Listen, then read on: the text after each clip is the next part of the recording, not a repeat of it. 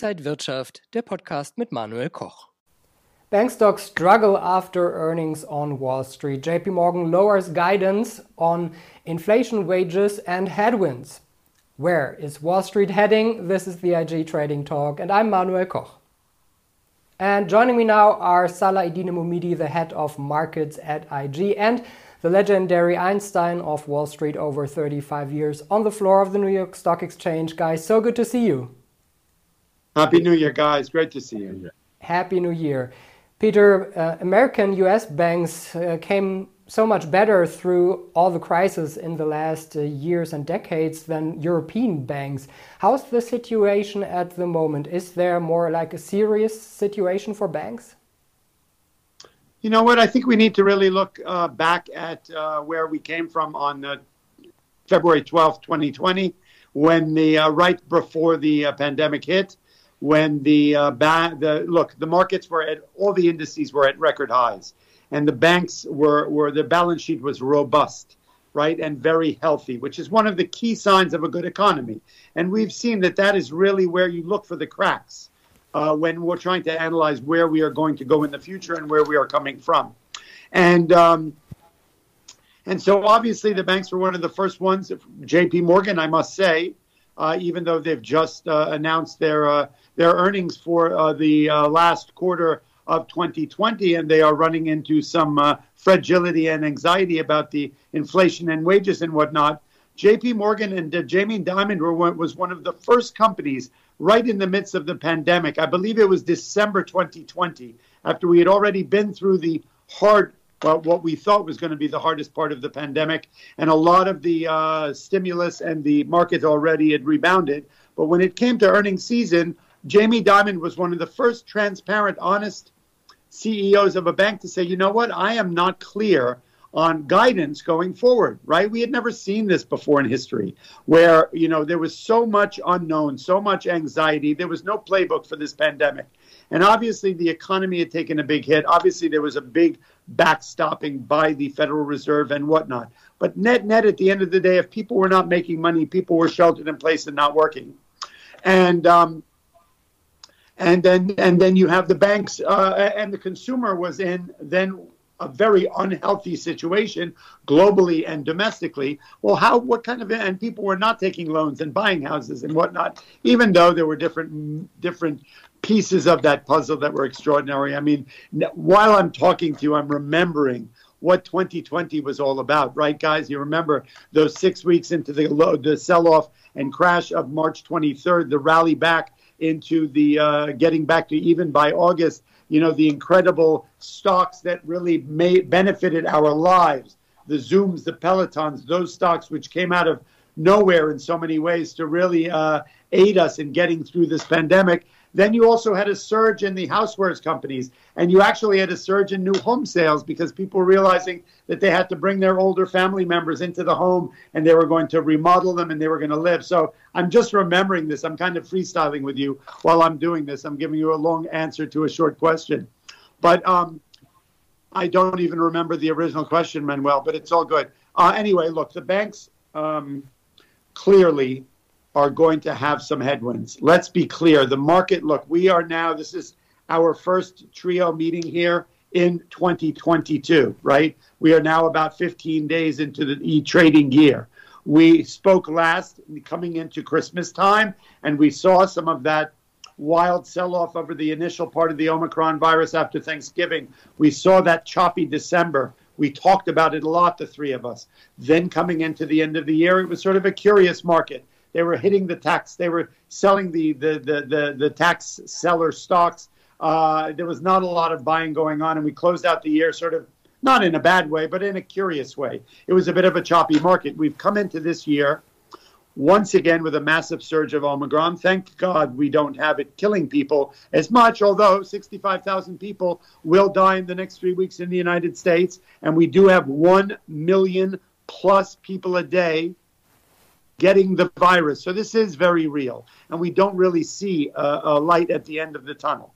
I say all this to say is the information and the news coming out, which we've obviously dealt with over the last couple of weeks in 2022, are what is the Fed going to do?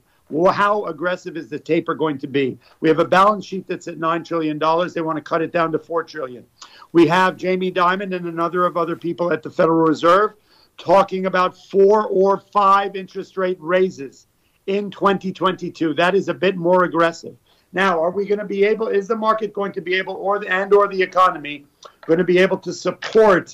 Look, we've seen before that when you raise interest rates into a robust growing economy, the markets are able to adapt.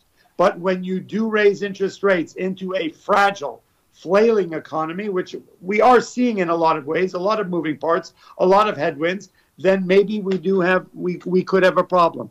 So relative to J.P. Morgan's release uh, uh, last Friday about their earnings, about their guidance worries, about the future, about having to pay. You know, look, we have supply chain issues, we have inflation issues, we have four million people who quit jobs in August. Four and a half million people who quit jobs in November, hopefully looking to get back into the workforce. But obviously, the companies were having trouble to get people to go back to work. I think that is a global problem.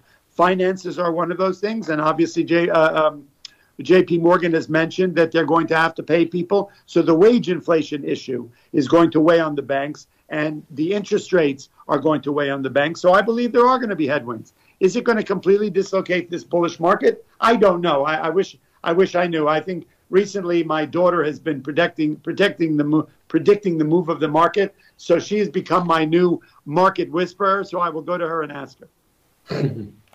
It's also always good uh, for parents to listen to their uh, kids. Uh, talking about banks, uh, Salah, you brought us the chart of the week, and it's about Societe Generale. Yes, uh, one of the biggest banks from France. And I had three categories why I filtered especially this bank this week. We had a seasonal price pattern that shows a really significant bullish tendency between 6th January and 13th. Then we had, of course, this Fed talks and uh, yeah, higher probability that we're going to see rate hikes definitely soon in this year. And this interesting technical trend that we have seen in Societe Generale, higher highs, higher lows, really classical, intact, healthy trend to the upward. And we use this with a turbo certificate, trying to find a nice setup with a nice knockout level to participate in this trade. On average, this uh, idea was bringing 2.3% actually for this time period. This year, six, one of yeah, almost 6.5%. So three times more than the average. And this is caused also by that what we have been talking before now, you and Peter, about this funda- fundamental topic of interest rates. Interest rates, if they are going to rise, actually normally they give power, they give a push for banks because their business model lays on interest rates. If they get more, they can even get better revenues. But like you said, there are also some obstacles that could might hide it in the future. So on a short-term swing trade, it was absolutely the chart of the week. Societe Generale from France. You know what? I'm sorry to interrupt here, but you uh, the original question from Manuel was that the U.S. banks have benefited a lot better, probably due to the Federal Reserve and stimulus that we've had right. over the last years. And my question to you is, and you know the European banks, I know they've gotten some stimulus and some backing by governments, each com- each country doing a different kind of a stimulus package and support during this global pandemic. But net net overall, how have the European banks fared through this? Are they coming out of it in a solid way? You are describing a short-term bet on Societe Generale, but overall, how are the European banks, the Dutch banks, English banks doing? Yeah, we can see actually we can see it here on the chart, especially for Societe Generale. Since six, seven, eight months, we see a really healthy trend, which is generating new highs and new higher lows. And this is actually, of course, also showing what is happening in real uh, banks. European banks are coming, have already created their bottom, and they are tending higher. And I think there is a good prosper prosper future for banks, for European banks as well do you believe this is a function of a uh, of a, uh, a, healthier consumer? I know that from my family who are in Europe, they have really not been uh, dealing with the pan. Although the pandemic has been global, I've seen a lot more travel and a lot more business being done on a daily basis by people in France and Germany than we are here in the U.S. right? We are being held, led by a heavy hand. We have been hit by the uh, virus a bit more than a lot of places throughout the world. And I'm just wondering if this uh, positive response to the banks is a result of a healthier consumer because the consumer is already living as if the world is opening up again. I think this is much more something which is a long term issue. We had banks have been, European banks especially, have been really on a bad mood years ago. And I think we need to look on a long term perspective. We have, without Corona, it doesn't, I, I would take the hypothesis now to say, just leave Corona out of it. They needed time to get their bottom, to fix their business. And I think it's now the time that we have found a bottom. Interest, we are moving into an area which where we see much the higher probability of increased interest rates. Even if we start in the with the Fed in the U.S., other emerging markets already started. Europe will come at the end. But like banks, like European banks, big banks like Societe Generale, they are operating all around the world. So they have revenue models that are not only uh, yeah dependent or are not depending only from European uh, markets. So I think it's already starting to to get better than before. And I think American banks went earlier through reg more regulation rules and European banks had this afterwards. And uh, this is also uh, a very important point because uh, the US banks had a little advantage in this point, I think. Uh, Peter, uh, talking about inflation, it's on a 40 year high, it's on at 7%.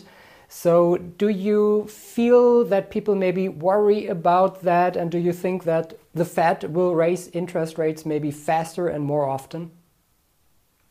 You know what? Look, I, I, am not an economist and I don't pretend to really understand the mechanism of interest rates versus inflation and all that stuff. I kind of look at it from the bare bones point of view. I know that a piece of lumber that cost $8 two years ago now costs $80. I know that gas that was $2.50 is now 357 I know that a, a dozen eggs that was $3 is now 365 I know that a quart of milk is up 3%. So I think that where, where does that leave us? That leaves us uh, where the, the basic consumer is surely up against a struggle. If somebody is living on a fixed budget, whether you're an elderly person on Social Security or you're a young family trying to make it in the world and you're still going through some employment issues and whatnot, and you're basically you're living from paycheck to paycheck, which incredibly enough, for one of the richest countries in the world, there is a majority of people in America who are that way right? People who, who have not, not only financial struggles, but the logistics of living this incredibly crazy world we are in. The divisiveness is what's going on relative to vaccines, volatility, and, and, and the virus, and all that kind of stuff. So, look, inflation is is a number. We are seeing it. Let's be clear where it came from and whether we're going to wrap our hands around and start choking the fact whether this is transient or whether it's long term or whether it's short term. You know, obviously the, the meme generation got a hold of Mr. Jay Powell when he mentioned uh, that we are putting the word transient to bed. And they posted all these crazy little pictures all over the internet of walking the word transient to the graveyard. You know, look, the bottom line is we, we, there is no playbook to the world we're living in over the last two years, and there's no playbook of coming out of it. We had a global economic shutdown, right? Not a human being on this earth was not affected in some way uh, emotionally, financially, and security wise relative to the pandemic from Kathmandu to the hit to the to the to the bowels of Patagonia. So we had companies that were forced to completely come to a screeching halt, right? Whether they were product, creating, uh, producing consumer products, whether they were commodity companies, whether they were airlines and hospitality, the economy globally came to a complete stop. How did these companies go about protecting themselves to be able to be here when the on the other side of crazy town.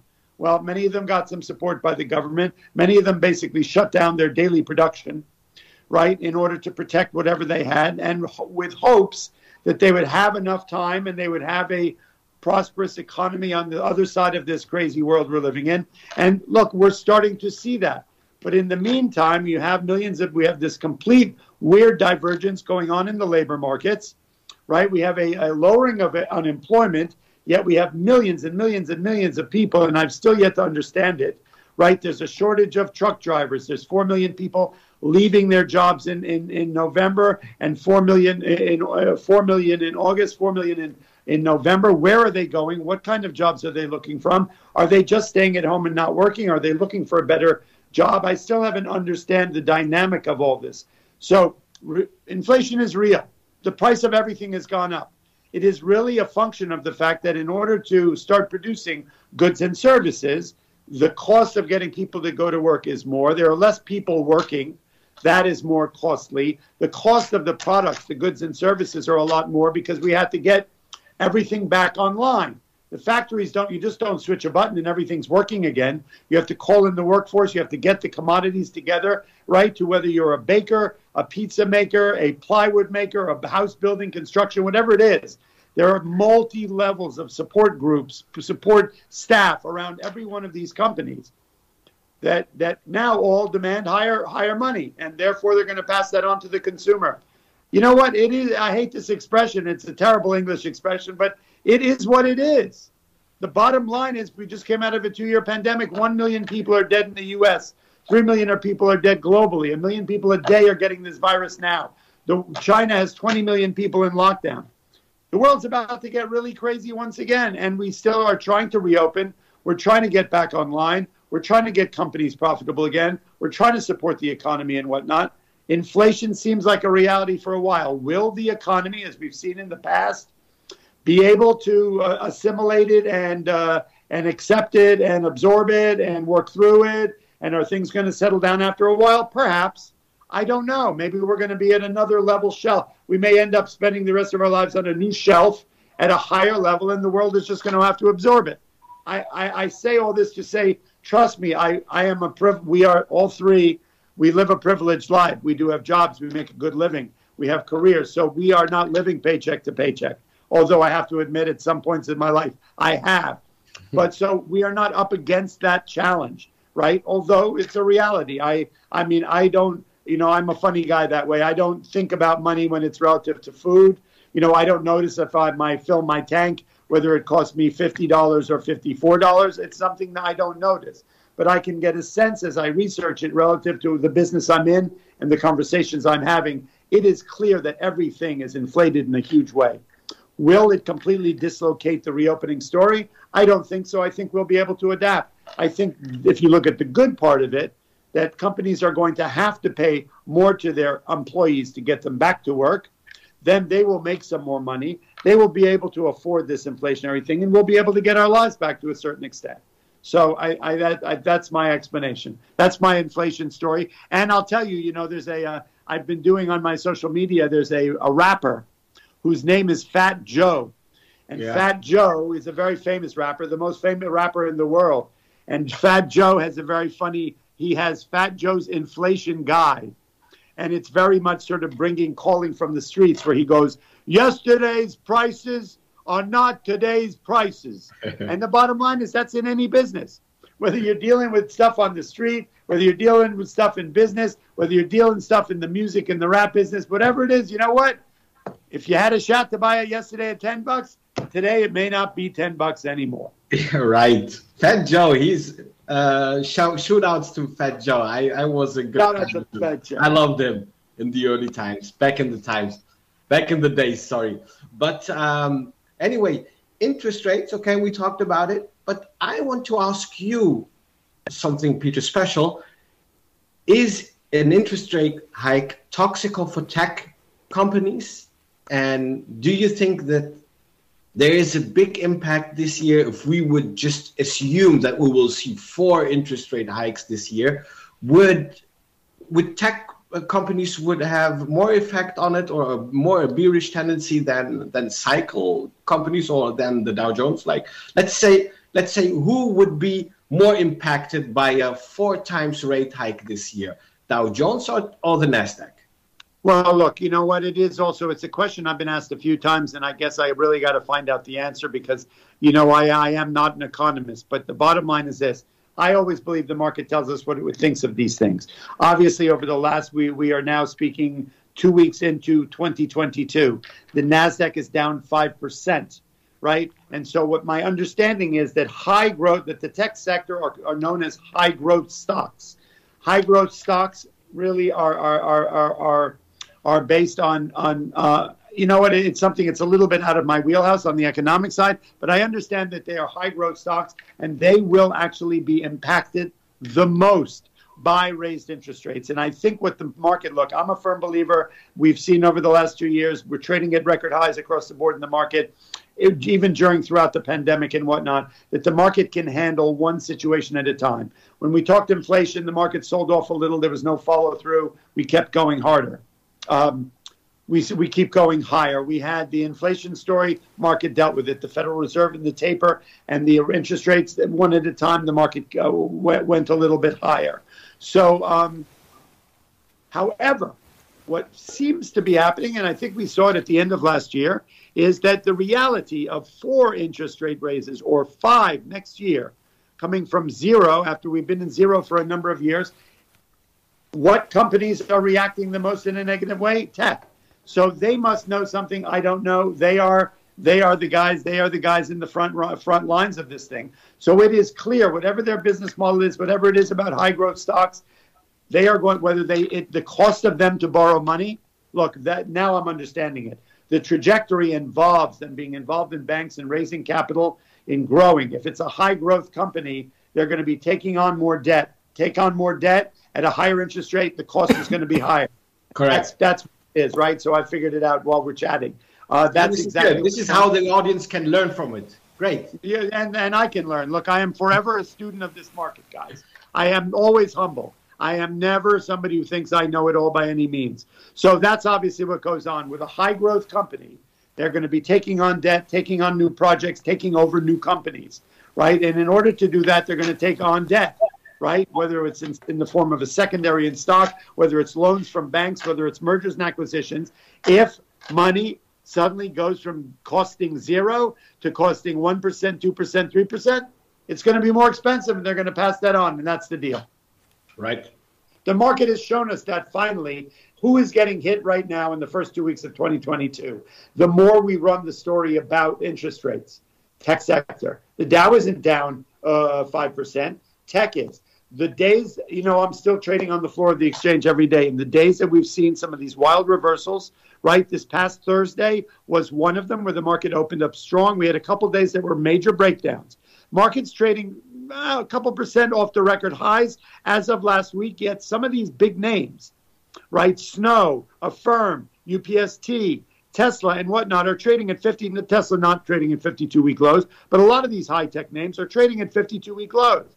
So obviously something's being taken off the table. It's rotational, it's consolidational, and it's clearly an effect of what the anticipation is of the headwinds coming from five interest rate raises. That is a lot after sitting at zero for many years.